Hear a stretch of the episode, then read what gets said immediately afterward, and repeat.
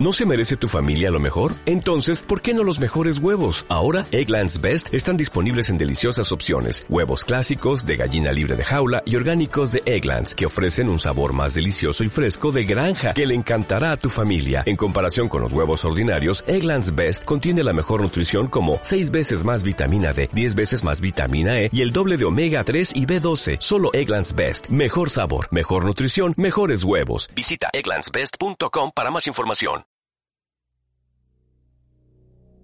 Bienvenidos al vuelo número 23, Aerolíneas Córdoba.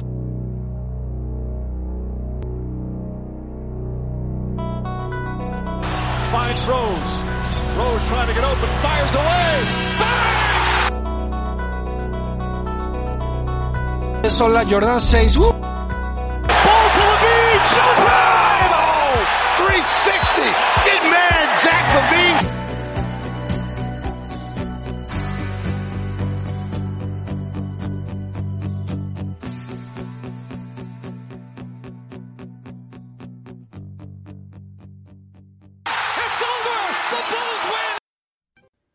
Muy buenas a todos, bienvenidos al Triángulo de Benny, tu podcast en castellano sobre los Chicago Bulls. Hoy no voy a poder estar en el programa, pero como siempre van a estar Kiko y Nacho. Y antes de pasarles el testigo, voy a deciros algo. Pensar que pese a la pésima semana que han tenido los Bulls, siempre va a haber uno más jodido que nosotros. Esta semana es pique seguro. Un abrazo a todos nuestros oyentes y ¿qué tal Kiko? ¿Qué tal Nacho? ¿Cómo estáis? Pues muy buenas, Aníbal, muy buenas a todos. Eh, bien, estamos bien. Hoy un poco huérfanos, ¿no? Sin, sin ti. Pero bueno, ya sabemos que, que estás teniendo una semana complicada y te deseamos mucha suerte y a ver si, a ver si por lo menos obtienes los resultados esperados y, estás por aquí pronto. Eso significará que, que has terminado. Bueno, que nadie piense que le pasa nada grave a Aníbal, que simplemente es que está liado con, con temas personales que, que le impiden dedicar mucho tiempo al programa, ¿no, Kiko? Buenas. Muy buenas. Sí, a ver si pronto lo tenemos otra vez por aquí. Y nada, ¿qué tal todo? Bien, ¿no? Sí, sí, eh, bien. No tan mal, desde luego, como los Bulls, ¿eh? Yo, aunque he vuelto al trabajo, ya Ya. se me han acabado las vacaciones, pero por lo menos, por lo menos estamos bien. Eh, los Bulls están ahora mismo con 19 victorias, 24 derrotas, 44,2%. El puesto 11 de la conferencia este, hemos vuelto a salir otra vez de los puestos de play-in, hemos vuelto a caer y estamos cuartos de la división central. Mal, peor de lo esperado, ¿verdad, Kiko? Sí, eh, al principio de la semana, eh, viendo, o sea, de, de estos partidos, ¿no? Parecía que iba a ser una, o sea, porque para mí los primeros partidos, eh, aunque bueno, ya hablaremos luego, ¿no? Mm. De, de esto, pero fueron, o sea, estuvieron bastante bien en mi opinión, pero luego a partir de la mitad de estos, de los otros, eh, de los últimos tres partidos, pues Mm. que, que casualmente hay una, una lesión, ¿no? Por Sí. ahí Ahora la importante, la verdad. La verdad es que sí, empezamos muy bien la semana. Traemos seis partidos hoy, como, como ya sabéis. Eh, aunque bueno, no, no ampliaremos demasiado cuando lleguemos a esa sección. Intentaremos ser breves para no alargarnos, porque son muchos. Y la verdad es que si haces el balance de lo que traemos en el programa, de esos seis partidos son tres victorias muy buenas y tres derrotas donde realmente las malas son las dos últimas. Entonces, al final, claro, eh, como estas dos últimas derrotas han dejado esta sensación tan mala, pues llegas con un sabor de boca muy malo. Pero, Exacto. pero bueno, es, son los Chicago Bulls esta temporada. Están dándonos una de cal y una de arena, nos dan alegrías con victorias muy importantes y luego nos dan palos con derrotas duras. Esto, la verdad es que está siendo un poco extraño. Eh, pero bueno, hablaros también, antes, como siempre, que esto siempre lo hace Aníbal, pero hoy me toca a mí, antes de empezar con, con la chicha del programa, pues recordaros que Triángulo de Benny es el podcast de los Chicago Bulls que pertenece a la familia de Back to Back España, donde hay otros 10 eh, podcasts también de otros equipos, también sobre scouting, también hay otro de era baloncesto sobre baloncesto historia, y luego también está pues el general de Back to Back con Alejandro, pues que se habla y se analiza un poquito toda la actualidad de, de la NBA que tenéis las cuentas de Twitter de tanto del podcast del Triángulo de Beni en arroba triángulo de, sin la E Beni y arroba B2B Spain para, para, la de para la del central y luego tenéis también el Discord de, de la familia de Back to Back Family que se el enlace en la cuenta de Twitter de Back to Back. Y bueno, no sé si me dejo alguna cosa, Kiko. No, yo creo que has nombrado ¿no? todo lo que hay, porque hay un montón eh, de equipos cada vez más y, y todo. ¿no? Luego, este es el programa número 47, que nos pasa como la semana pasada. No, tenemos... no, hay, no hay nadie, ¿no? Con el 47. No, no. Tenemos ese número ahí abandonado. Nadie se ha atrevido a ponérselo. O sea que no, no el podemos... próximo y así solo hay uno, pero, pero bueno. Sí, sí, en el 48 por lo menos tenemos. Sí, luego sí, va a haber, luego ya comentaremos, porque luego llegará un momento en el que de repente haya nada. Hay un momento en que los números ya lo, los jugadores dejan de usarlos, por lo visto. Pero bueno, de momento esta semana no tenemos jugador que recordar. Eh, con lo que si te parece, Kiko, eh, pues vamos a las noticias, ¿no? Perfecto. Crónica en rosa y con un prestigioso columnista de la prensa de Chicago. Bueno, pues vamos a comenzar las noticias esta semana con el 8 de enero. El 8 de enero, hace una semana justo, pues Tony Bradley, que la verdad es que el hombre este año está contando menos y nada, ha dado positivo en COVID. Es el primer caso de, COVID que tenemos en la, en la plantilla. Y bueno, aunque podía en un principio generar algo de dudas y de miedo, ¿no? Porque dices, eh, a ver si va a volver otra vez la pandemia. Eh, es cierto que Tony Bradley ya llevaba unos partidos fuera, como out, de la lista de jugadores de los Chicago Bulls por razones personales. Con lo que, bueno, entiendo que lo cogió eh, dentro de esa situación personal que tenía y, bueno, ha estado fuera hasta, hoy estamos grabando, por cierto, 15 de enero, domingo, eh, y hoy ya parece como cuestionable, uh, que es un estado, siempre los estados son in, o sea que está available o disponible, luego eh, probable, cuestionable y duda. Ese orden y out, que es fuera seguro. Entonces, él estaba como duda en el anterior partido, ha mejorado a cuestionable, con lo que es posible que ya esté superando la, la enfermedad, aunque influye poco, la verdad, en, en, lo que va a ser el equipo, porque Donovan no cuenta absolutamente nada con él. Eh, sigo con la siguiente, si quieres. Sí, sí. El, un día después, el día 9, según un informe de Darnell Mayberry, nadie espera que los Bulls hagan reconstrucción esta temporada. Incluso parece que será un trade deadline eh, tranquilo para los Bulls. A ver si con esto pues se da un poco de carpetazo ¿no? a los rumores que hay de fuera eh, del equipo de que se montan ahí unos traspasos eh, favoreciendo ¿no? A, hacia ellos, digamos. Sí. No sé por qué me suena un poco a Los Ángeles, a lo que estás diciendo. Sí, sí, sí. Yo creo que los rumores van a, van a seguir. Recordamos a, a la gente que nos esté escuchando y que no tenga la fecha poco en la cabeza, ya que lo ha mencionado, el trade deadline es el 9 de febrero. Es la fecha límite para que los equipos de la NBA puedan hacer un traspaso.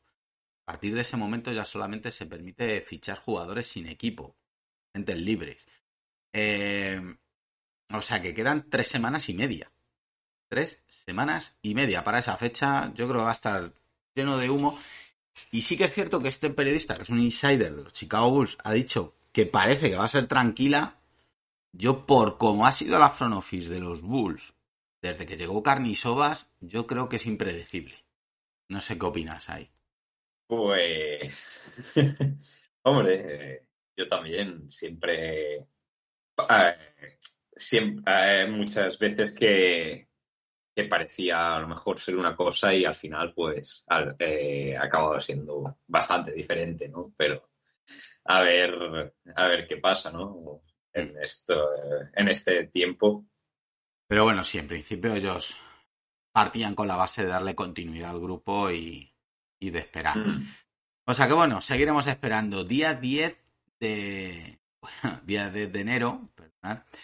Y eh, tenemos en un partido frente a los Boston Celtics una lección eh, que nadie esperaba y que todo nos ha hecho un poco de daño, que es de DeRozan.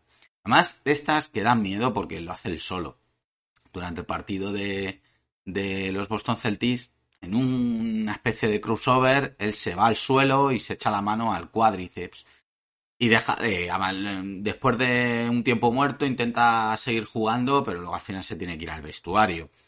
Con lo que se ha perdido los dos últimos partidos y se perdió el final del partido frente a Boston. Casualmente las tres derrotas. Eh, es importante. Luego, yo para mí luego los partidos voy a hablar de esto, pero para mí de Rosen no es que sea importante, es que es vital.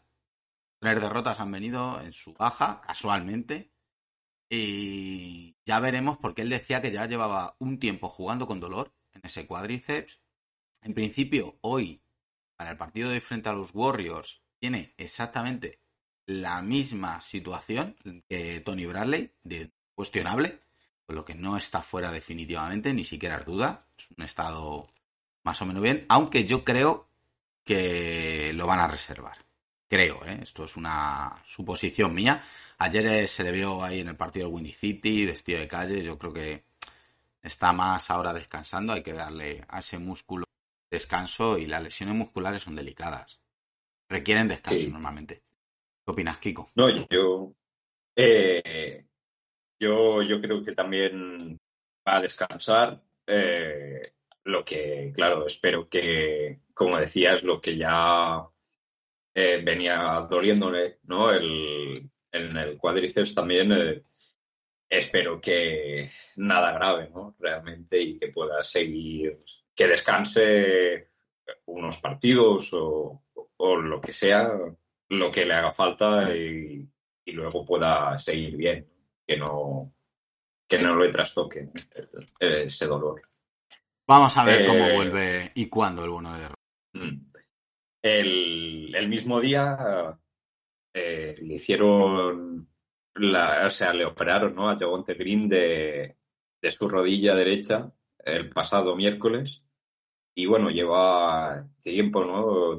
con dolor en esa rodilla que parece que no mejora. Todo empezó con, una, eh, con un hematoma en el hueso.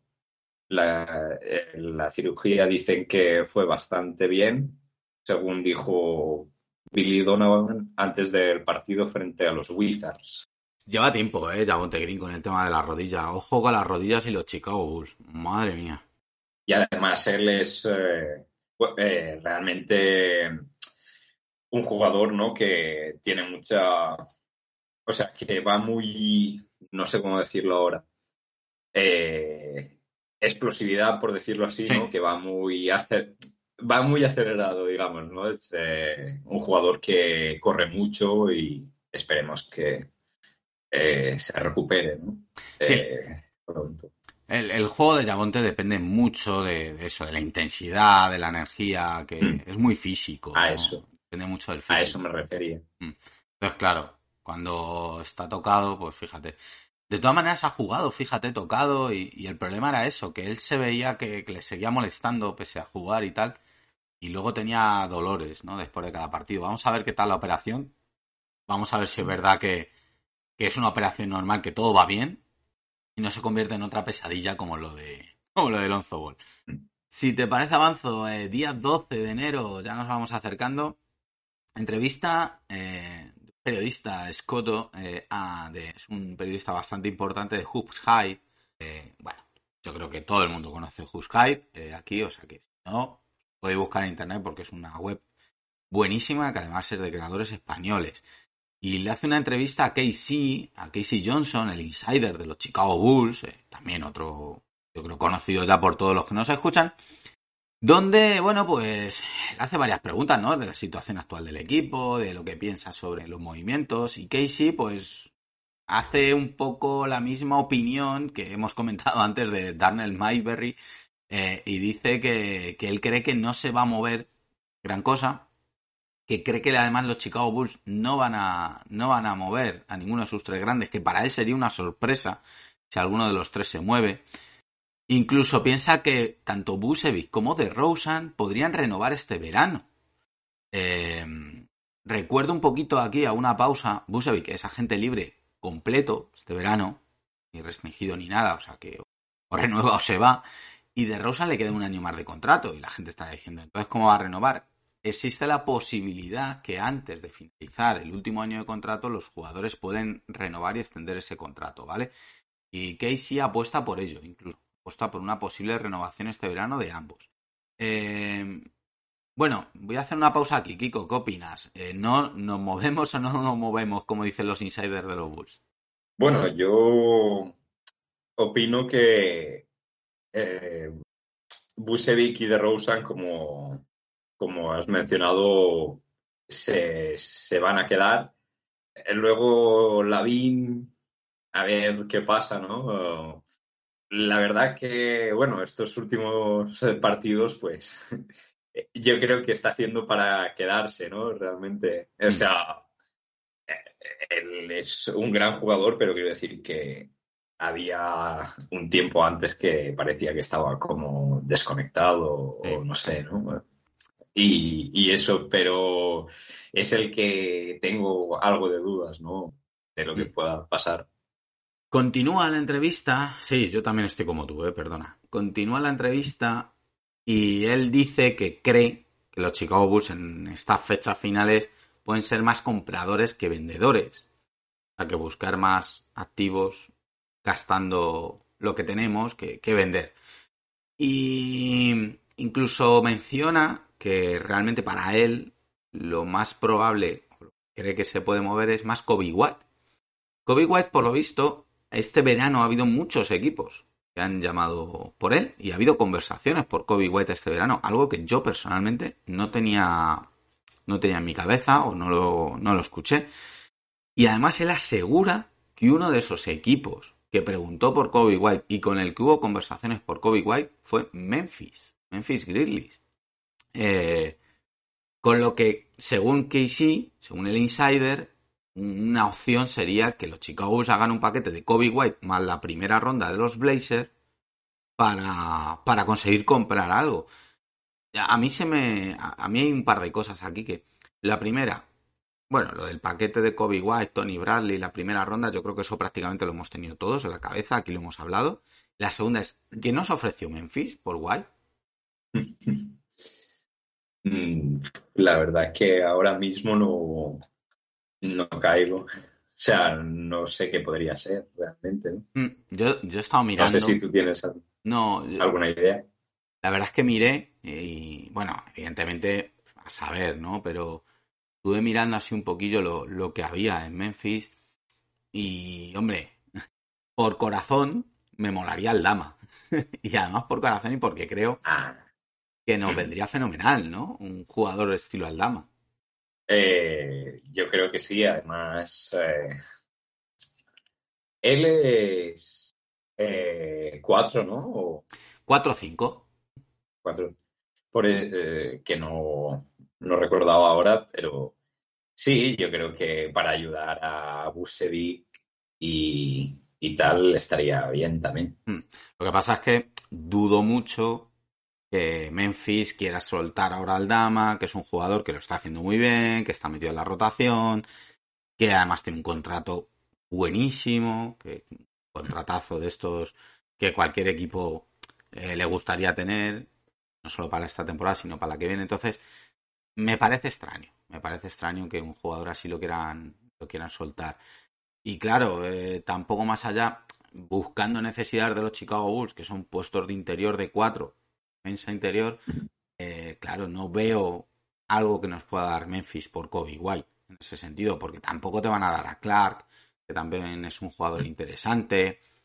Y sinceramente, lo otro que tienen, que supongo que será lo que están intentando mover, que es a Tillman, que también es un jugador interesante, ojo, que sí que me gusta, pero yo personalmente por Tillman no muevo a Kobe White, vamos, ni, en broma. No sé qué opinas tú aquí, no, no sé si se te ocurre alguna otra opción. Pues la verdad que, que no. O sea, creo que los que has dicho está bien.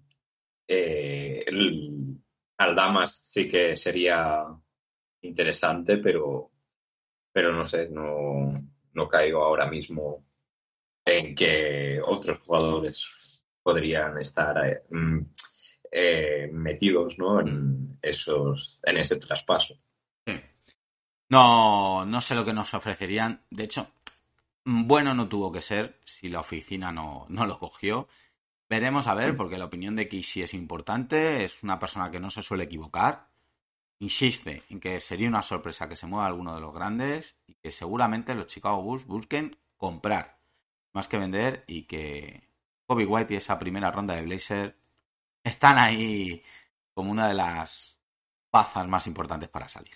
Eh, el día 13, Lonzo publicó varios vídeos en su cuenta de Instagram donde, parece, donde aparece realizando saltos a una pierna y corriendo a gran velocidad. Eh, da la impresión de que por fin Lonzo se encuentra mejor y que por fin vamos a poder verle de nuevo en la cancha. Pese a eso, eh, pese a esas buenas sensaciones eh, que nos dejan los vídeos de Lonzo, Donovan pide que tampoco, eh, o sea, que haya calma, ¿no? Y que la evolución es muy lenta y aún no ha cruzado la cancha a toda velocidad. Sigue sintiendo molestias y evoluciona lentamente. Eh, que bueno, ya, o sea, ya por fin viendo los vídeos, pues parece que se ha mejorado algo, ¿no? Y aunque bueno, ya sabemos que, o sea, ya sabemos que llevamos un tiempo bastante largo, ¿no? Con, esto y, y, poco a poco, ¿no? Sí, los vídeos, hay uno que se le ve haciendo un mate, que bueno, eso te dice, vale, ya puedes saltar, porque hace tiempo Donovan dijo que no podía. Hay otro que se le ve corriendo, ya puede correr, que también hace tiempo Donovan dijo que no podía correr. Se le ve saltando sobre la pierna izquierda, además, que es la mala, eh, haciendo unos ejercicios de salto una pierna, que para mí, fíjate, ese es el más, más significativo de la evolución, ¿no? De que pueda hacer eso. Pero claro, si no puede cruzar la pista. Bueno, Donovan creo que dijo que hace seis semanas no podía hacer estas cosas que ahora hace. Entonces, bueno, lo mismo dentro de seis semanas pues ya podemos verle otra vez bien. Seis semanas estamos hablando ya a finales de febrero, ¿eh? Metemos en marzo. Si en marzo Lonzo Ball ha dado otra evolución y ya puede estar entrenando con el equipo, pues lo mismo le puedes ver ya a mediados de marzo, abril. Eh, eso significaría poderle ver para playoff teniendo en cuenta que el equipo entre. Ya a buen nivel, porque claro, si Lonzo Ball empieza a entrenar a mediados de marzo, abril y hasta que coja ritmo de competición y recupere su nivel, va a tardar. Mm. Significaría que llegaría a playoff si la evolución continúa siendo favorable. Vamos a ver, yo creo que son buenas noticias. ¿eh? Ha habido mucha controversia, no sé si la has leído, Kiko, sobre que en el vídeo de la carrera hay muchos, muchos, muchos que, que ven problemas en esa carrera de Lonzo que le ven cojo. Dicen que le ven corriendo de una manera extraña, que, que cojea la pisada no es buena. Incluso gran parte de la fanbase ha creado más, en vez de generar optimismo, ha hecho lo contrario. Es decir, este tío está cojo. No sé si lo has, lo has leído. No, no, la verdad que no lo había leído, pero espero que, que realmente solo sea eh, que se haya, o sea, que no sea realmente verdad, ¿no? O sea, que en plan, a lo mejor eh, en el vídeo se ve así por, mm. por el, eh, por cómo está hecho o algo, pero, o sea, espero que no. No sé, no sé realmente, pero que se recupere pronto. Mm. Ya, ¿no? Yo no, no te sabría asegurar si, si es un problema de cojera, si es un problema de la cinta donde está corriendo, o es un estilo de correr raro por el dolor también, que tiene que sentir un poco de dolor todavía, porque él sigue teniendo molestias. Entonces quizás hasta que se acostumbre a esa pequeña molestia y vaya desapareciendo poco a poco. No lo sé, no, yo creo que es complicado asegurar eso con un vídeo tan cortito así de mala calidad. Es complicado. Ya veremos la evolución. Yo creo que es buena señal, ¿eh? Para mí.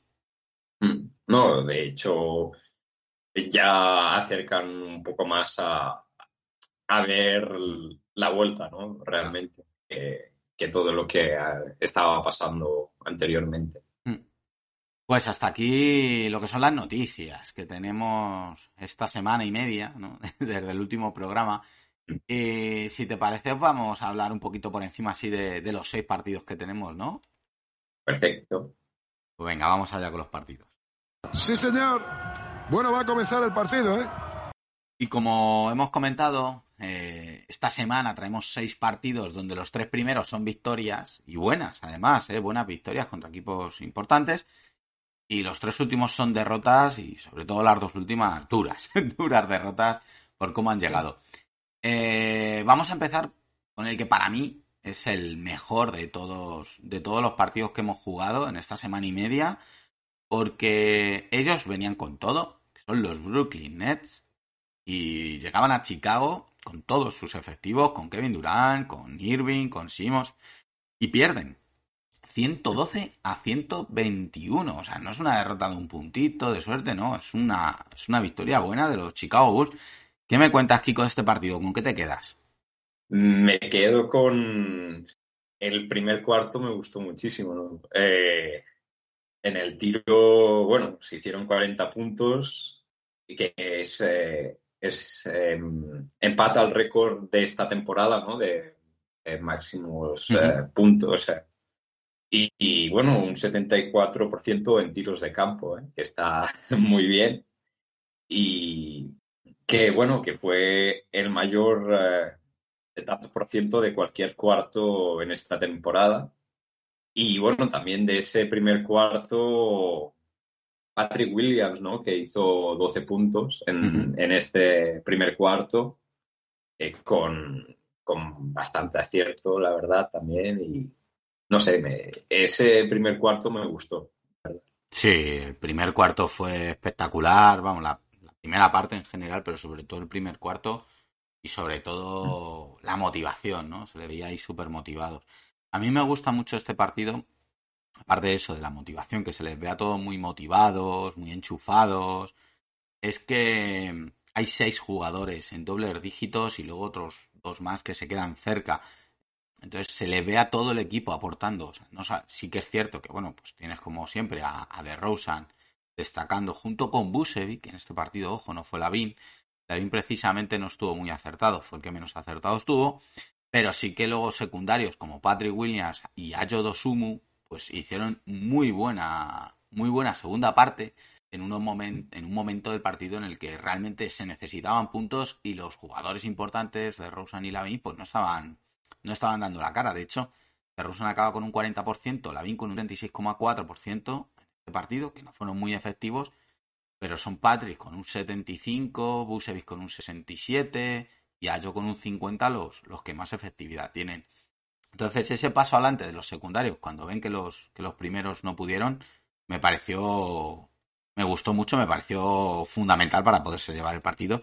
Y es que si quiere ganar equipos así, tienen que aportar todos. Exacto, y además, eh, si tus referentes, ¿no? Digamos, eh, pues eh, están, no están en ese momento, ¿no? O, mm. o no están tan bien como, como suelen estar, mejor dicho, pues está muy bien que, que puedas confiar también en, en, resto, en el resto ¿no? de jugadores.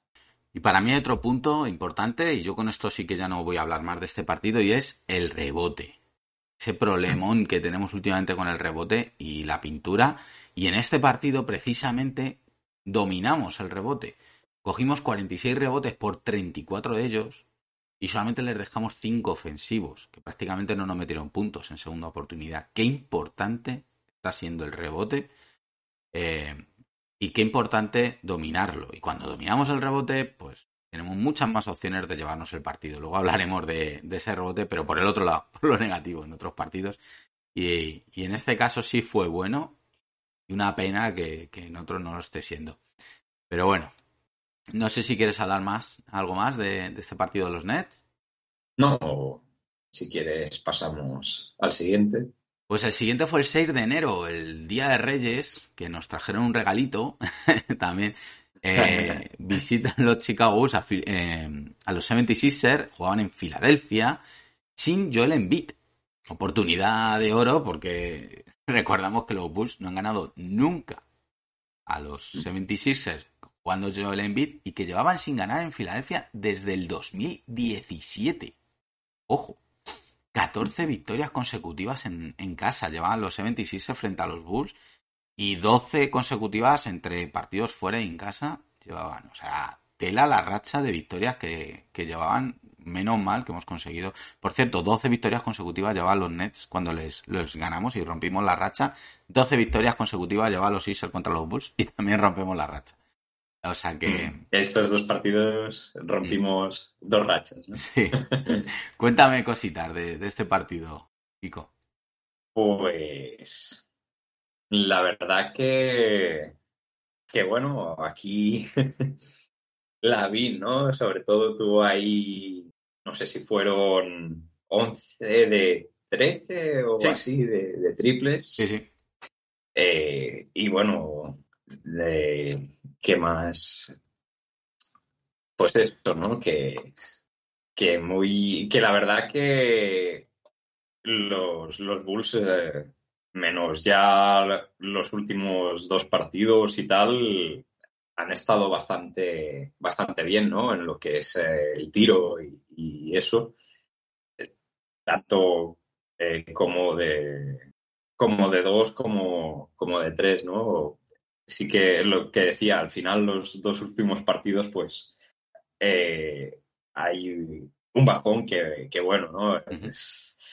no está de Rosen, entonces se nota, pero los demás partidos, pues si no han estado, o sea, han estado en los primeros tres partidos por encima del de, 50%, y luego han estado menos esos dos últimos, pues, o sea, el, siguiente estuvieron cerca y los dos últimos, pues, peor, ¿no? Mm. Pero, eh, pero bueno. Sí, sí, sí. No, no, realmente. Mm. Yo de este partido eh, tengo un par de apuntes. Primero, de Rusan, o fatal este partido, que, que es cierto que lo echamos de menos. Ahora puedo pensar, después de lo que ha pasado, que estaba ya con la dolencia del cuádriceps, puede ser, no lo sé. Me gustó muy, me gustó mucho, perdón, eh, la segunda parte de Patrick Williams. La primera pasó totalmente desapercibido, pero la segunda parte, eh, sobre todo en el tercer cuarto, anotó 16 puntos. Fue fundamental en ese cuarto y se puso a defender a Harden, eh, que estuvo entre Ayo y Patrick Williams. Se lo repartieron a, James Harden, que era realmente, junto con Maxi, que fue el mejor realmente de los 76ers, Harden era la estrella y bueno, le dejaron bastante seco con un 23,5% de acierto. O sea que muy buena defensa sobre James Harden en el partido, que pese a que tú ves lo termina con 17 puntos, 11 asistencias, realmente, realmente le secaron bastante. Y eso por un lado, el partido de Patrick y la defensa sobre Harden. Por otro, otra vez el rebote, otra vez lo, lo dominamos con 18 rebotes de Busevic, otra vez dejamos eh, bueno, superamos 45 rebotes para los Bulls, 38 para 76 Eso sí, esta vez nos cogieron 12 ofensivos. Muchísimos. Otra vez. Muchísimos. Y luego que tiramos 34 triples y metemos 20. Hacemos casi un 60%. Claro, evidentemente aquí la VIN con ese 11 de 13 es fundamental. Que es que tuvo un partido inspiradísimo de esos que, tiene un jugador de esa capacidad, que tiene una capacidad de anotar tremenda Lavin y cuando tienen el día son imparables y este día lo tuvo. Eh, poco más que añadir para mí, no sé si quieres añadir alguna cosita más, pasamos al siguiente. pasamos al siguiente. Venga, pues el siguiente es otra victoria. Terminamos con los buenos ya. Eh, en casa, el 7 de enero, al día siguiente, en back to back, los Chicago Bulls ganan 126 a 118 a los Utah Jazz. Eh, marcan en volvida nuevamente a Chicago. Eh, cuéntame, Kiko, ¿qué, ¿qué destacas de este partido? Pues básicamente también muy bien, ¿no? En, lo mismo que decía antes, en, en el tanto por ciento.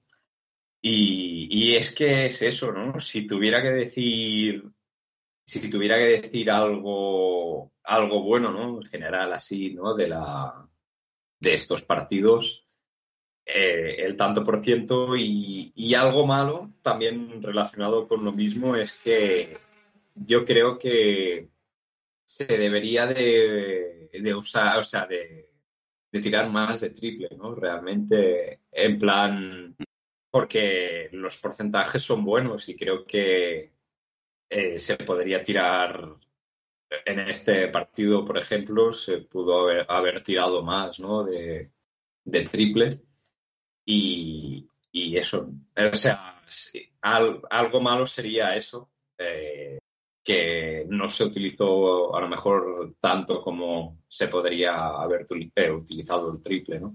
Sí. Ellos están muy erráticos. De salida hacen un 0-7 de inicio, por ejemplo. Es una mm. brutalidad. Sí, sí, sí, sí. La verdad es que empiezan fatal. Luego ya se van entonando. A mí, eh, otro de los datos que me parece importante es que por tercer partido consecutivo superamos el rebote. 44 rebotes nosotros, 39 ellos. Lo menciono porque es una constante de que partido donde dominamos los tableros, normalmente ganamos. Y les dejamos en 7 ofensivos. No son tantos y que son. Y luego este partido para mí es el, partido de Rosen y Lavin.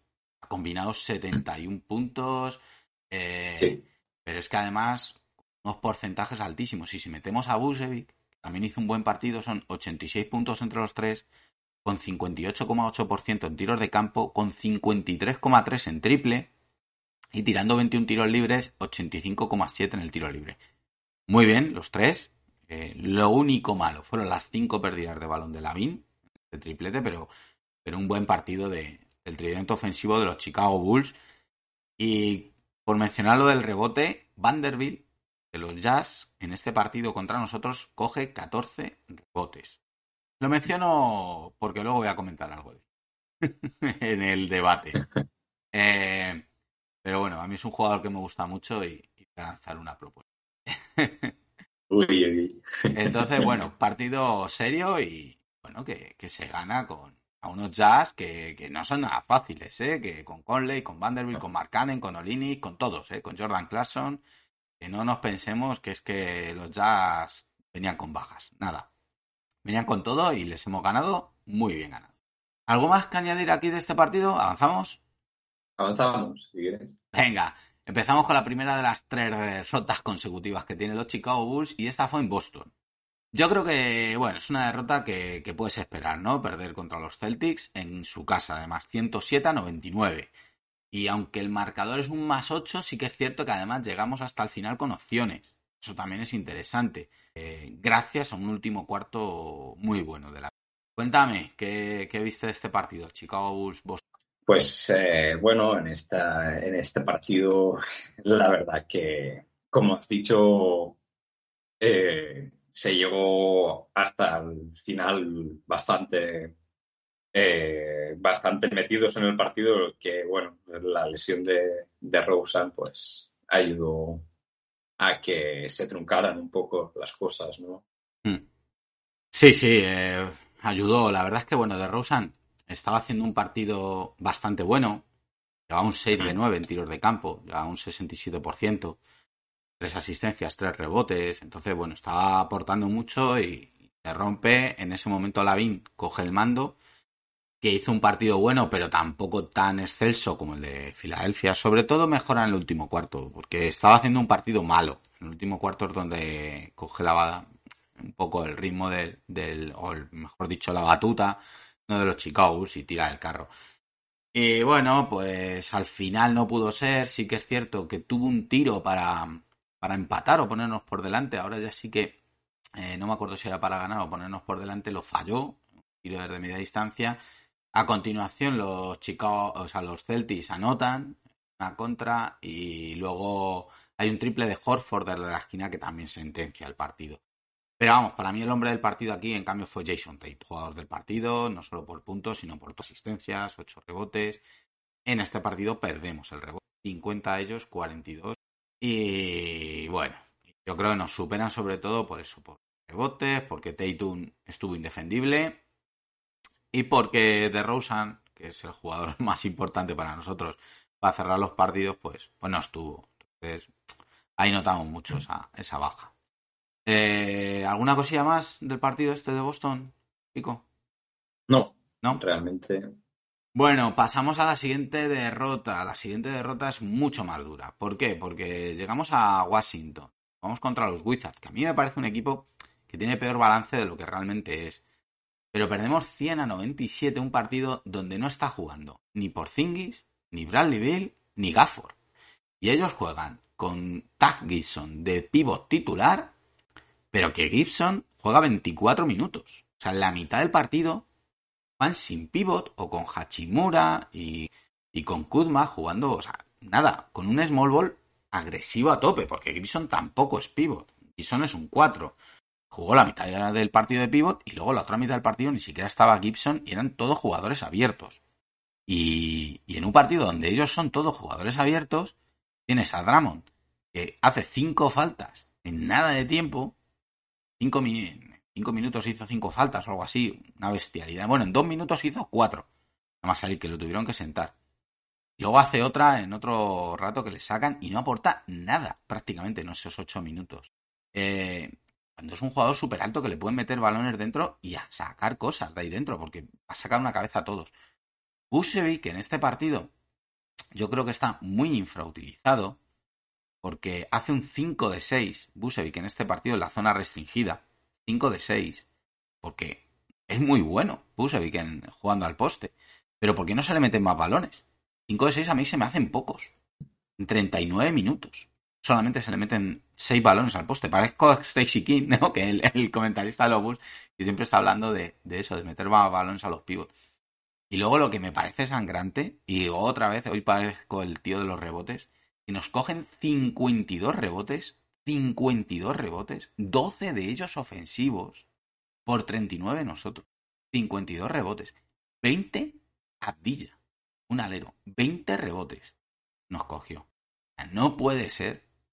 Cierto es que tuvimos unos porcentajes malísimos, aquí ya no está de Rosen, eh, y el único que hace buen partido es Lavin, en cuanto a porcentaje, me refiero de tiro, pero no puedes hacer esto de, de, que un equipo que está jugando con aleros y algún y cuatros te coja ese volumen de rebotes.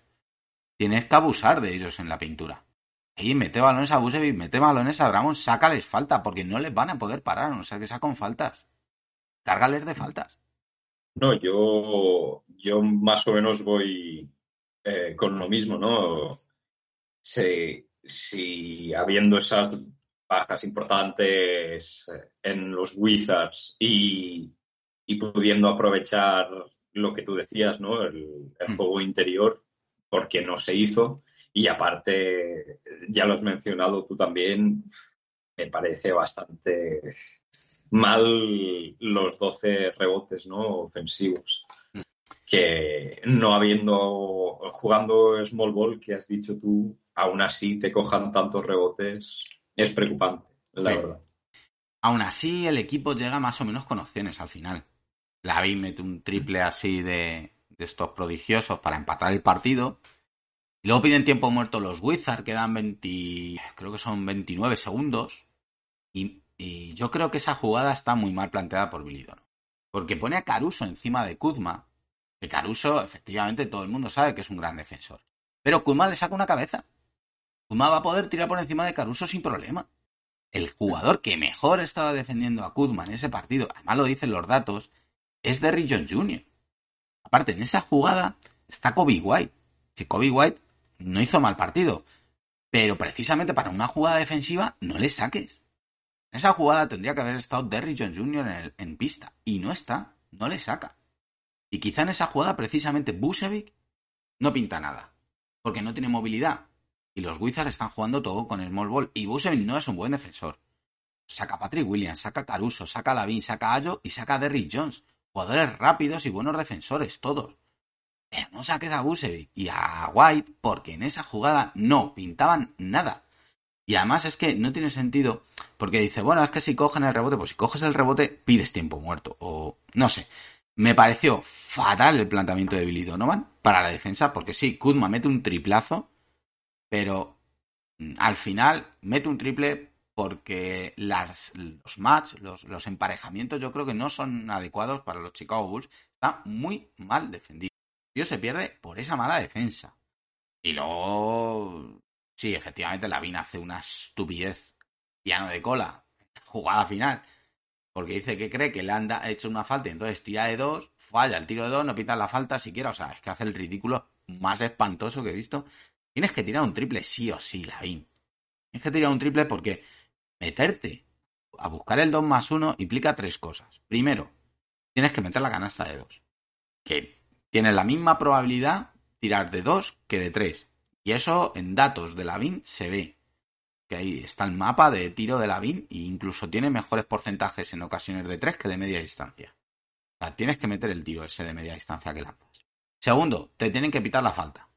Cosa que no está en tu mano. Y que no pasó. Y tercero, aun metiendo el tiro de 2 y aun pitándote la falta, otra vez te la juegas a tirar un tiro libre. Es que te la estás son tres variables de las que dependes. Mm. Mientras que tirando un triple, solo depender de una. No tiene sentido.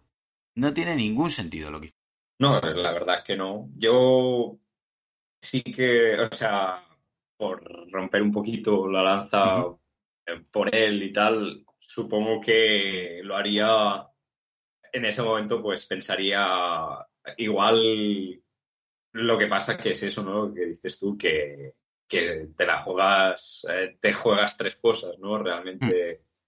Pero supongo que a lo mejor se le pasaría por la cabeza que, bueno, tirar de, dos, pues a lo mejor tienes más, no sé, como que está más de cerca, ¿no? De lado, pero. Ya, pero bueno, no sé. ya te digo, eh, a ver, mm, si tú miras eh, la jugada, Caruso estaba solo abierto y él tenía dos defensores encima pues ahí tienes que ser un poco más inteligente y saber que si tú no puedes tirar de tres porque tienes a dos encima, va a haber alguien solo. Mueve el balón porque todavía había tiempo. Quedaban segundos para mover por lo menos el balón y, buscar al jugador abierto. Si tú no puedes tirar de tres. Y si puedes tirar de tres, la tienes que tirar de tres. Más, ya te digo, Lavin, su mapa de tiro de esta temporada tiene mejor tiro de tres que de media distancia.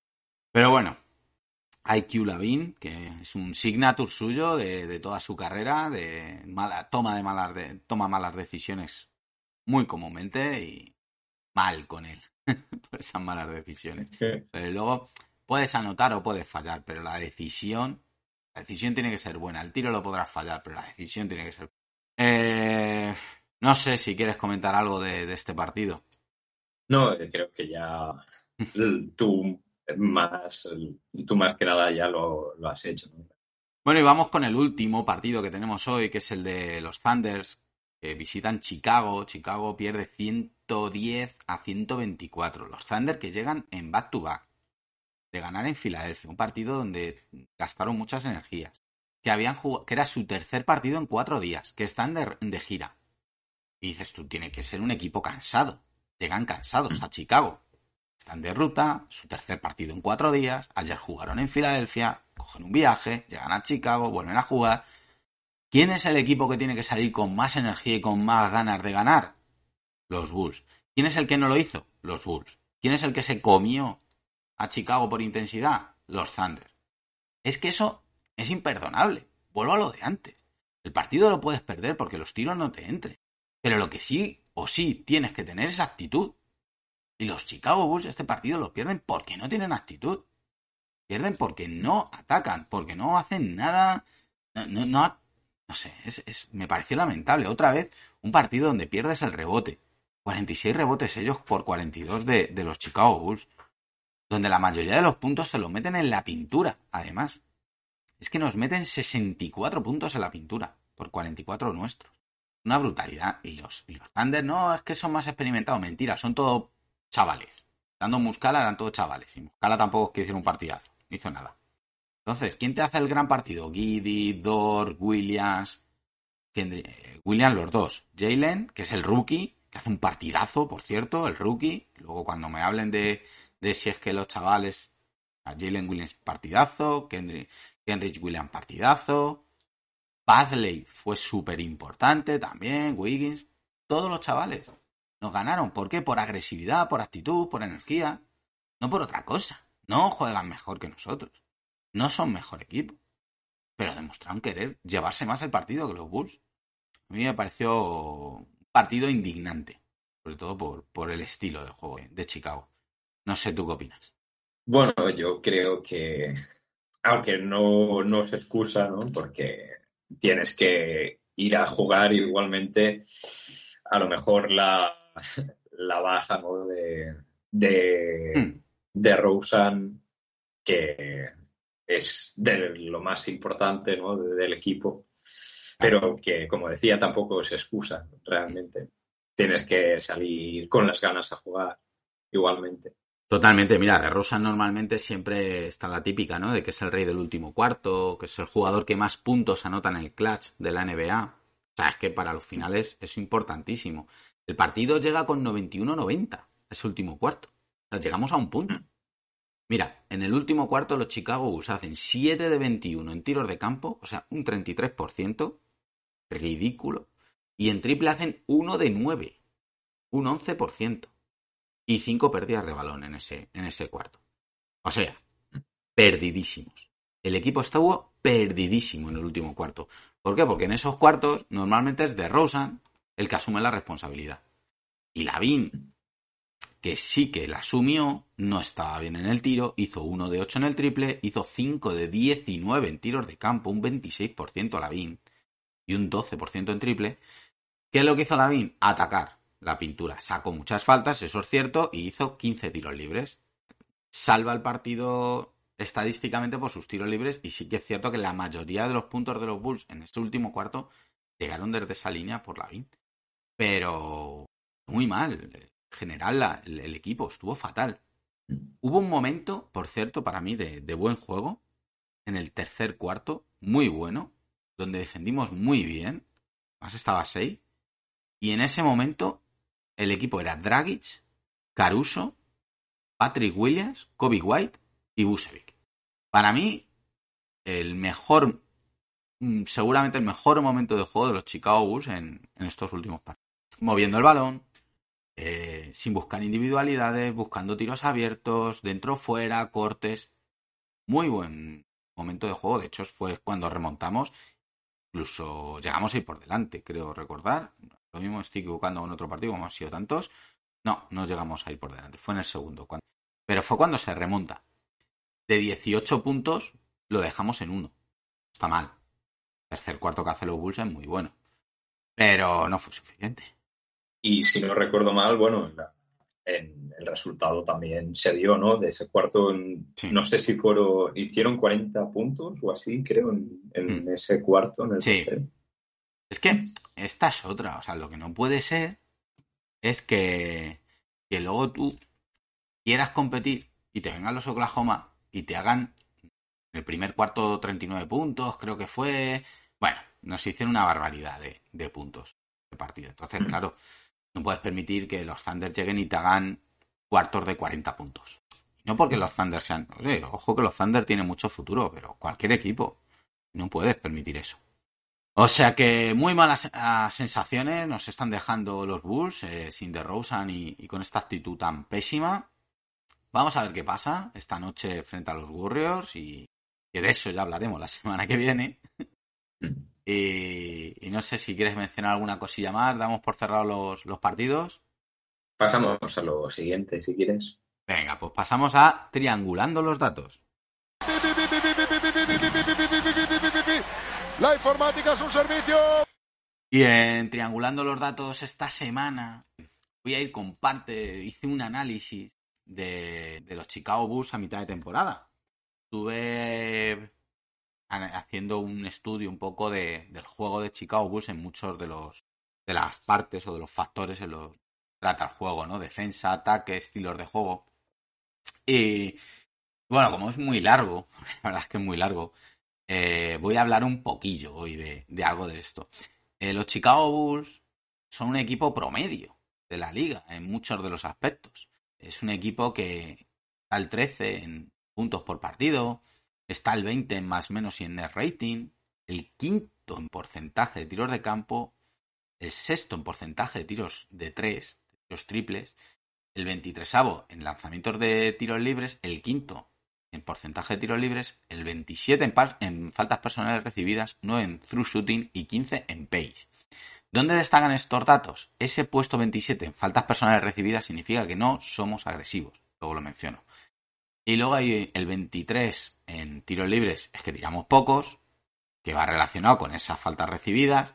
Y luego sobre todo hay un dato, que somos el último equipo de la NBA en triples lanzados. Bueno, eh, voy con los tiros libres. Como veis, estoy empezando con el ataque. Voy con los tiros libres. Resulta que tiramos 22.8 tiros libres por partido. Y más de 8, un poquito más de 8 son de DeRozan. Vamos, que básicamente, si no fuera por DeRozan, todavía estaríamos mucho peor en tiros. Que es lo que nos ha pasado en los últimos partidos, por cierto. Eh, tenemos que ser más agresivos.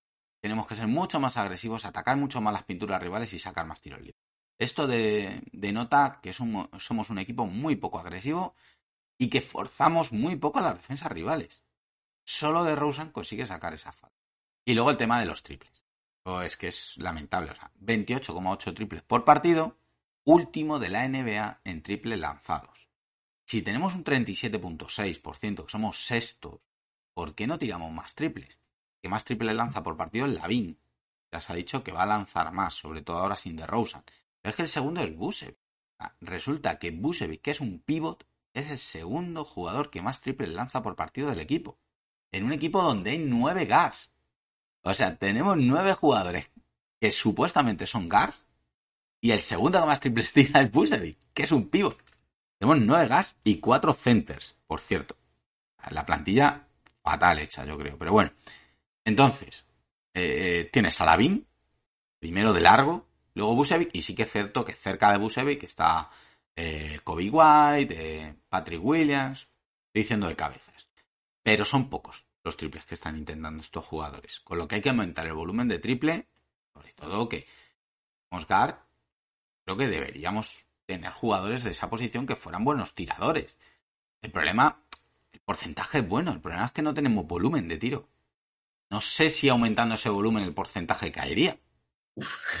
hombre, podría pasar también, pero de momento mm. se ve eso, ¿no? Que, que igual eh, podría beneficiar al equipo, ¿no? Tirar más de triple. Por lo menos habría que intentar. Mm. Voy a seguir con el ataque hoy. Voy a seguir con el ataque y ya luego la semana que viene voy con la defensa. Eh, ¿En qué basamos el ataque del equipo? En efectividad de las estrellas de Rosen Lavin. Normalmente la pizarra de Donovan es vamos a buscar emparejamientos favorables para que estos dos jugadores eh, se queden con un match, con un defensor que o bien por altura o bien por velocidad sea peor que ellos. Normalmente suelen buscar mucho bloqueos directos o indirectos donde cambien las marcas, el equipo rival, donde cambie su defensa. Por eso se nos dan bien los equipos que switchean todos los bloqueos, por cierto, para que así de Rosen y Lavin se queden o con el pivo rival, al que superan en velocidad, o con un jugador que sea peor defensa o que sea más bajito sobre el que puedan tirar. Vale. Cuando eso pasa, tanto de Rosen como Lavin son muy efectivos. El ataque de los Bulls ahora mismo es el puesto 15 de la NBA. Antes de estas derrotas tan duras, había subido mucho, había mejorado un montón el offensive rating. Estábamos top 4 de la NBA en esa racha de, de 8 victorias de los últimos 11 partidos, era el top 4 de la NBA. No damos muchas asistencias, puesto 18, iba con un 22% de, o sea, eh, con un 57% de asistencias, o 22. Y eh, lo bueno que tenemos es que no perdemos balón. Este estilo de juego, como tampoco se mueve tanto el balón, pues claro, tenemos menos riesgo, ¿no? De, de perder el balón. Somos el séptimo de la NBA en pérdidas de balón con 13.7 y en porcentaje el octavo, 13.5. buenos en no perder balones, con lo que el oponente no roba muchos balones, con lo que el oponente nos sale mucho a la contra y no nos mete contra. Importante. Limitamos las pérdidas, limitamos los puntos a la contra. Eh, sí que es cierto que tenemos otro problema, o sea, una directiva de Billy Donovan es limitar las contras y es el rebote ofensivo. Somos el equipo, el tercer peor equipo de la NBA en rebote ofensivo, solo cogemos 8.5 por partido. En tanto por ciento estamos el 29, el segundo peor rebote ofensivo de la NBA. Y en puntos en segunda oportunidad somos el peor de la NBA, con solo 10.4.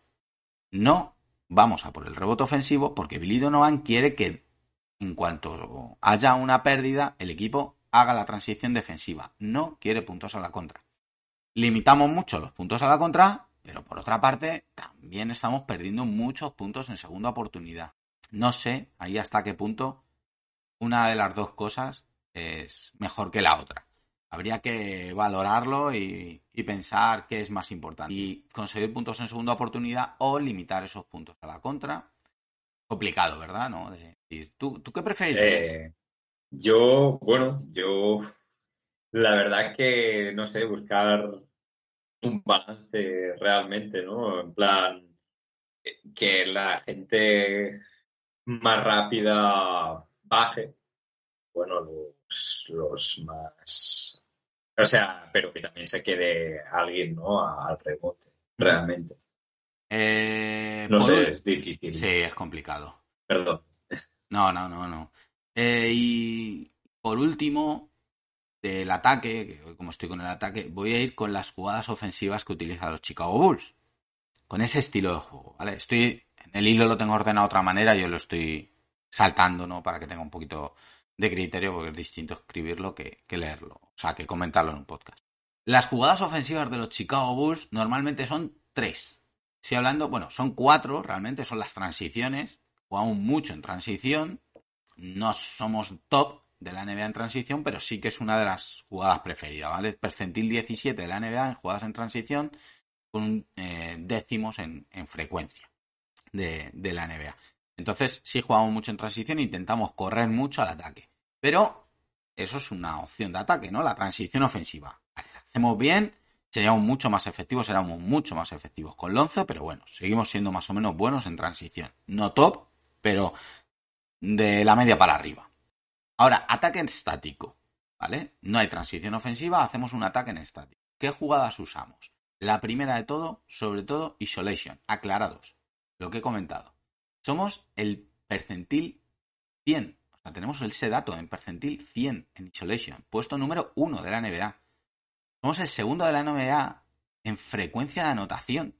Este tipo de jugada. O sea, prácticamente jugamos la mitad de nuestros ataques o algo así en, Isolation. Abusamos muchísimo del aclarado. Usando lo que he dicho antes, ¿vale? Bloqueos directos e indirectos para buscar eh, ventajas. O bien Busevic por dentro, o bien de Rosen por fuera y Lavin, o sea, media distancia de Rosen o Lavin por fuera, para, para atacarle en penetración o tiros.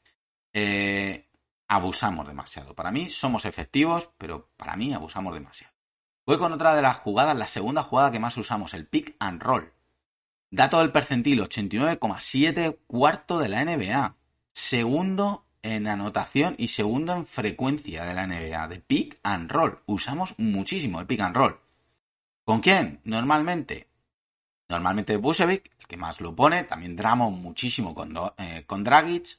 Está ahí Dramon y Dragic, ya sabéis que lo usan muchísimo cuando juegan juntos. También con Derrick John Jr., también con Patrick Williams. Por cierto, Patrick Williams tiene que mejorar mucho con bloqueos porque le pitan muchas faltas en ataque ahí. Y, y sobre todo lo usa de Rosen, Lavin, como manejadores y Dragic. Son los tres jugadores que principalmente como manejadores usan el pick and roll. Las pantallas las ponen Busevic, Derrick John Jr., Patrick Williams sobre todo y Drummond, pero es que Drummond está jugando menos últimamente. Y los manejadores de Rosen el primero, Lavin y Dragic los siguientes. ¿Vale? Eh, normalmente, dependiendo de cada uno, se busca más una cosa u otra. Dragic suele buscar más el rol con Dramon o Derrick John Jr., o sea, eh, que el jugador que pone en la pantalla tire para adentro y normalmente pues le busca en la asistencia o, bandeja de Dragic o tiro a la media vuelta.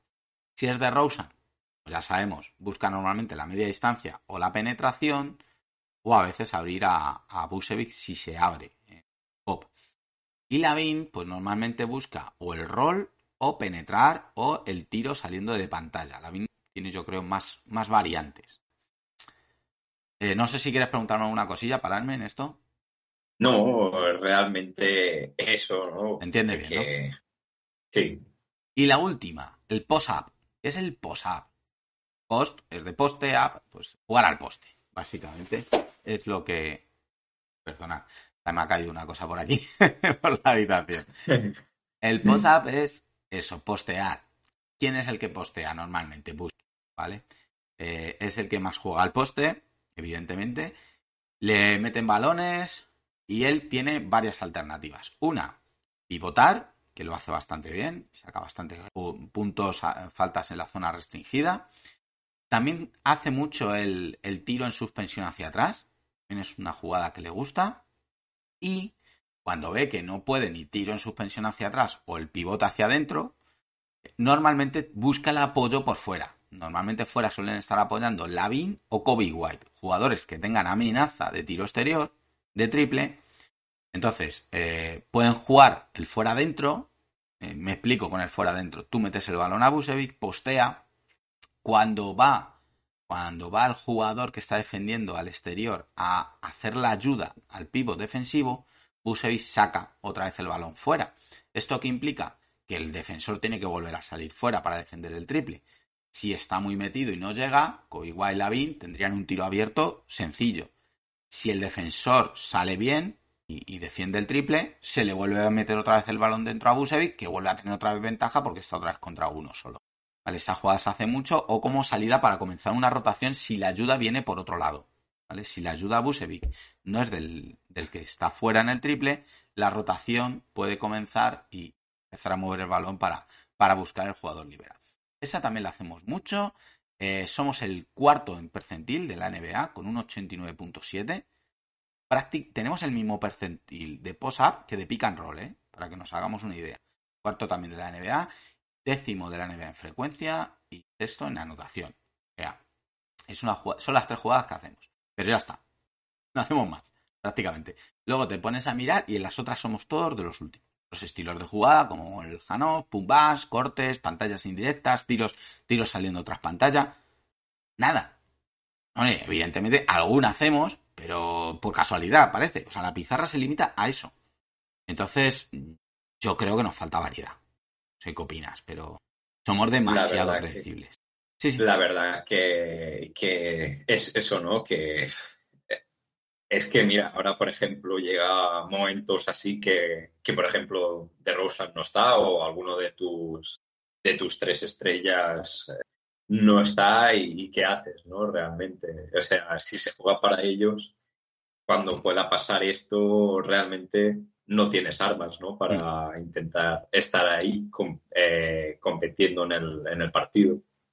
Claro, es el tema. Ahora te falta de Rosen, que es el que más abusaba de los aclarados y que era uno de los más efectivos, y acabas de perder una gran parte de tu pizarra.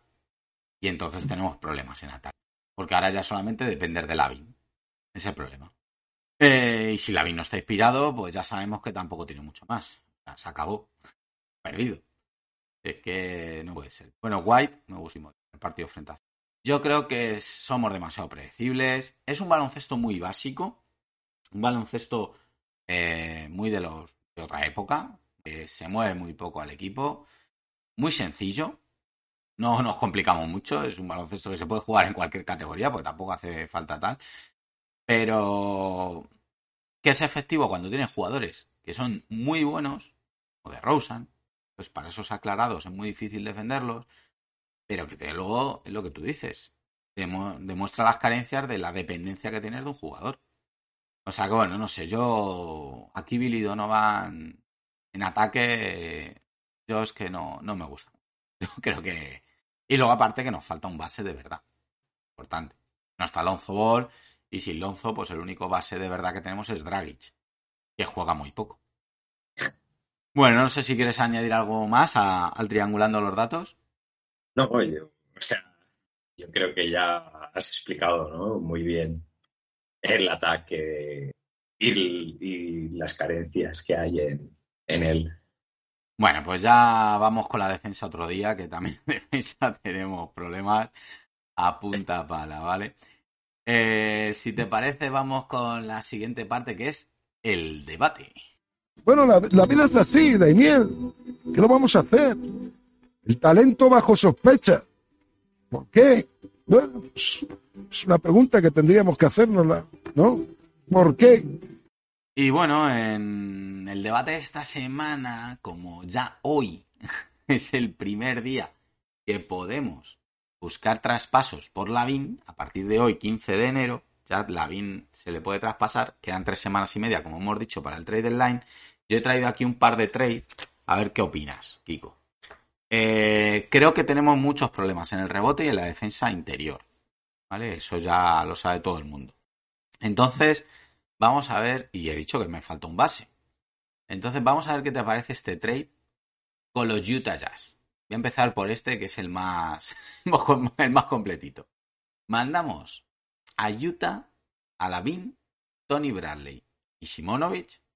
Hay que mandar tres, son tres por tres. Lavin, Tony Bradley y Simonovic. Bradley y Simonovic básicamente son rellenos, ¿no? Para hace falta hacer hueco en la plantilla para lo que va a llegar y, y tal.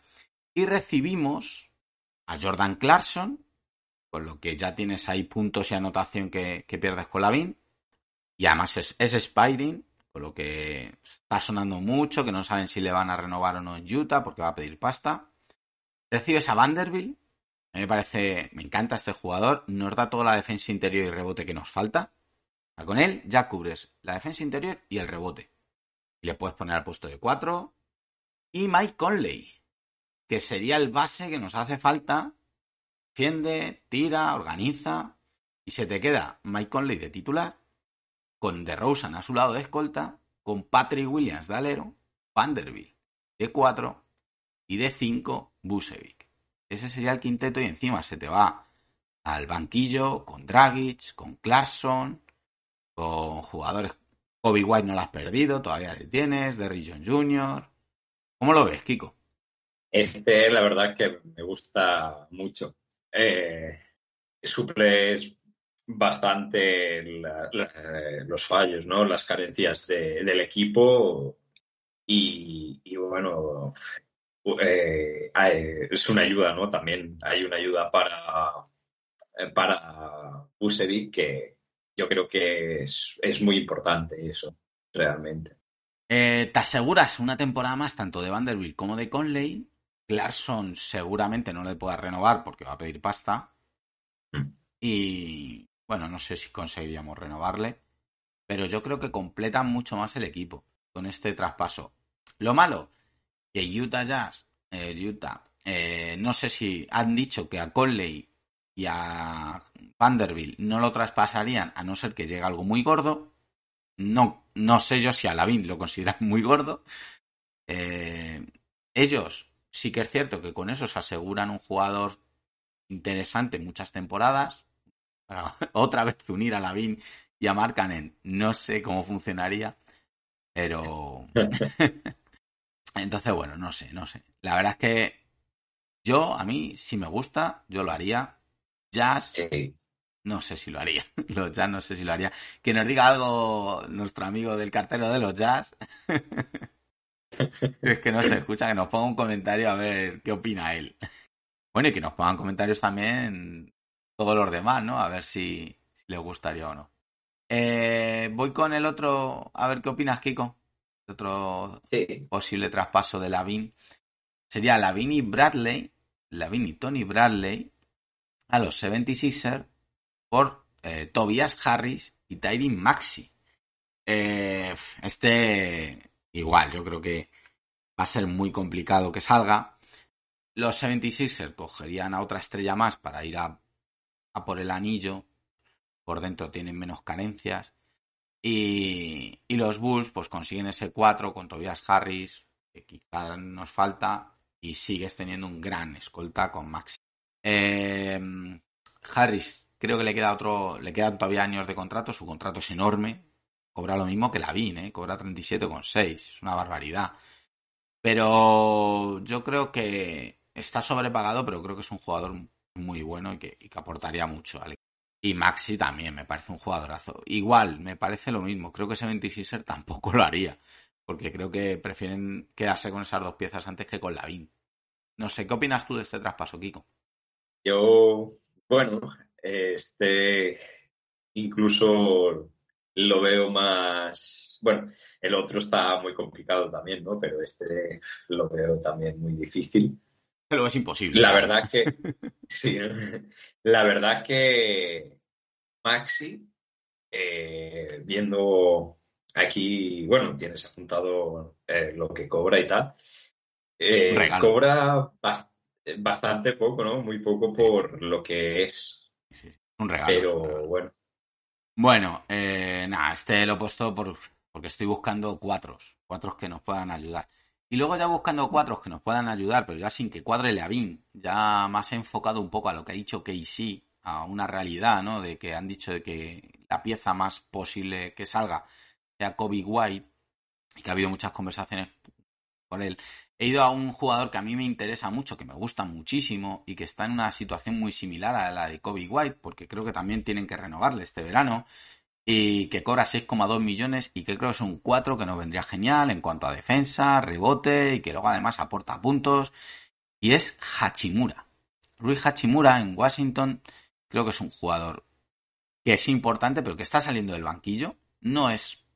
Eh, ellos van a intentar renovar a Kuzma, han dicho, ya veremos porque Kuzma va a pedir su dinero.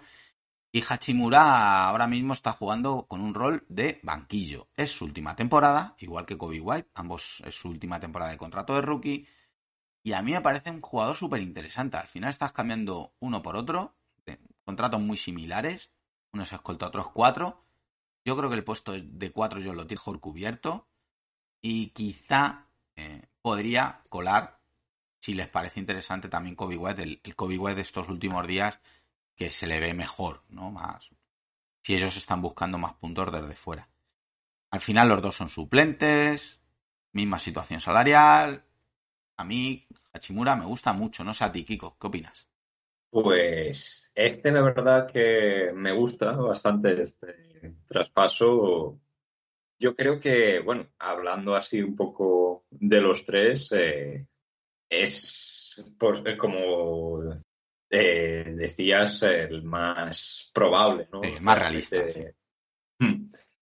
Y, bueno, está, está bien también eh, que venga un 4, ¿no? Para que sea ayudar un poco a, a Busevic. Sí, para compensar un poco la plantilla.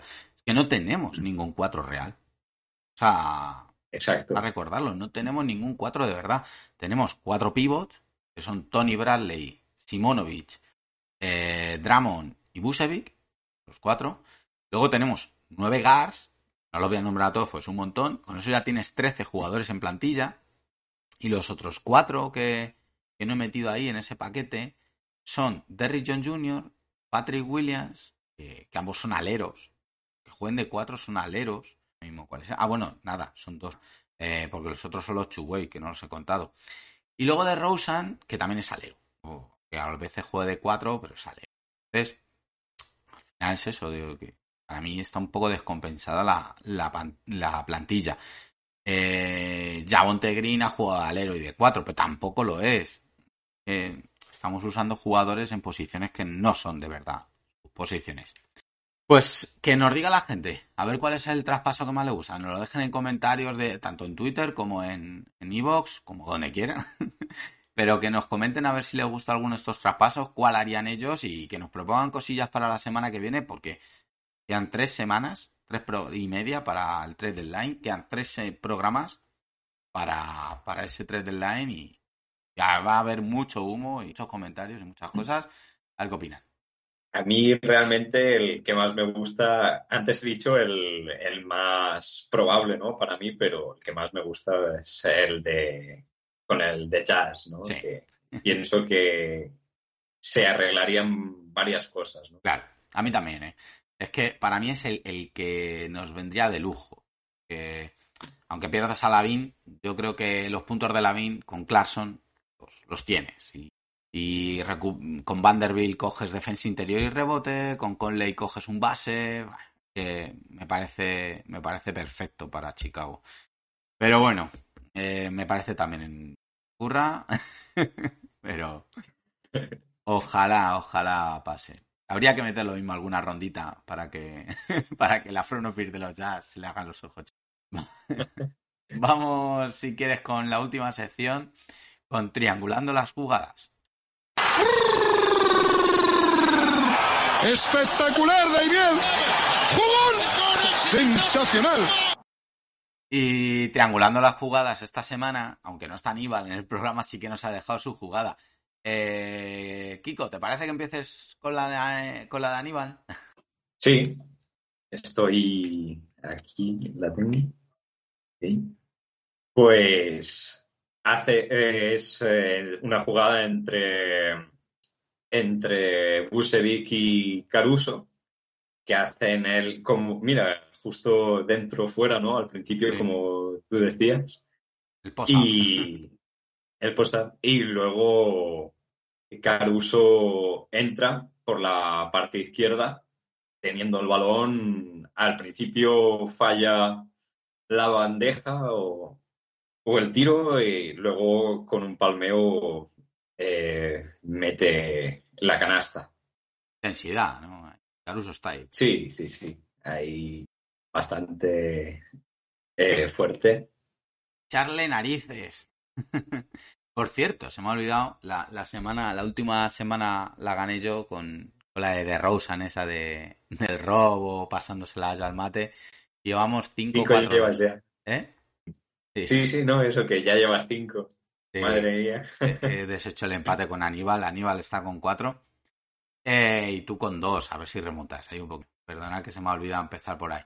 Y mi jugada esta semana se remonta a la última victoria, al partido frente a los Utah Jazz.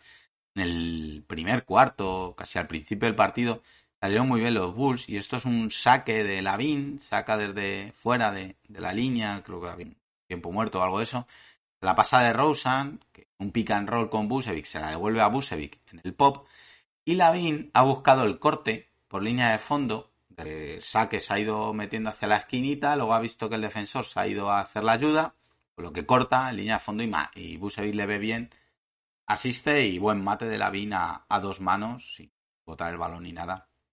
Una jugada entre los tres jugadores principales de los Bulls y rapidita, moviendo el balón, adentro. Falta la tuya, Kiko. Eh, la mía es del partido, del último, ¿no? Del partido contra Oklahoma, que parece que va a haber ahí un, pase de mano a mano por parte de, Oklahoma. Caruso o Caruso eh, se mete por medio de, ese pase que iban a hacer y, sale al contraataque y termina con un mate bastante contundente, ¿no? A una mano. Jugada de que el sello de calidad, ¿no? De Caruso, ¿no? Lleva el sello ahí. Sí, sí el robo y el contraataque. Caruso. Muy bueno, muy bueno. En, dos de las tres. Y hasta aquí el contenido. Comentaros que hoy, 15 de enero, los Chicago Bulls juegan en casa frente a los Golden State Warriors y que luego se van a París. Se van a París porque el 19 de enero juegan en París frente a los Detroit. Este partido la NBA lo da como, como en casa de Detroit. A los Bulls como visitantes y a los Pistons como que juegan en casa los pobres Pistons le quitan hasta, un partido en casa. Eh, y ese será el 19 de enero. Ambos partidos son en horario bueno en España. El de hoy es a las nueve y media. Eso es, a las nueve y media. El de hoy, domingo a las nueve y media, el de Warriors. Y el 19 de enero, que es el jueves, es a las nueve y media, creo también, si no me equivoco. O sea que ambos partidos son en buen horario. Menos mal, por fin podemos ver buenos partidos. Vamos a ver que es lo que vemos, y, derrotas o victorias. Y no va a haber más por el viaje a París. Luego tienen otros tres días de descanso los Bulls y hasta el 23 de enero no jugarán. Entonces imagino que, nos dará tiempo a, grabar programa antes, ¿no? Supongo que sí. ya veremos si puede Aníbal o no. Ahí, en eso. y bueno, y, y, estos dos partidos, pues eh, podremos, tendremos más, ¿no? Para analizarlo que más tiempo, ¿no? para que como las dos últimas eh, semanas que habiendo seis partidos, pues está bastante complicado, ¿no? Analizar eh, todo un partido. Podremos entrar más en profundidad, por decirlo así, de estos dos partidos. Y bueno, hablaremos también de la defensa, en triangulando los datos, como os he dicho. O sea que bueno, pues más cositas, ¿no? Para la semana que viene y a ver qué tenemos. Si son dos derrotas, dos victorias, uno y uno. no sé. Vamos a ver qué rumores han salido, si ha vuelto de Rosen, si vemos más vídeos de Lonzo. Aquí Y cómo estará también el, mercado, ¿no? Y cómo sí. A ver qué pasa estos días también. Eso es. Yo creo que Chicago no se va a mover eh, de momento. Estos dos partidos los va a dejar. Yo creo que el viaje a París eh, era algo que lo tenían ahí muy marcado en el calendario y que que hasta ese partido no va a volver de Rosen. Yo creo que hoy no jugará. Le seguirán reservando para que juegue en París, para que ese partido que va a tener muchos espectadores a nivel europeo, más trascendencia mediática, ahí sí vuelva de Rosen. Y que hasta que no vuelvan de París, si hay movimientos, yo creo que no van a ocurrir. Yo creo que van a dejar pasar eh, esta fecha que la tienen muy marcada. Y además, como justo después de ese partido hay cuatro días hasta el siguiente. Entonces, yo creo que es un buen espacio para si hay un movimiento, hacerlo ahí. Y si no lo hacen ahí, yo creo que hasta ya justo antes del deadline no se mueven. No sé, tengo ese feeling.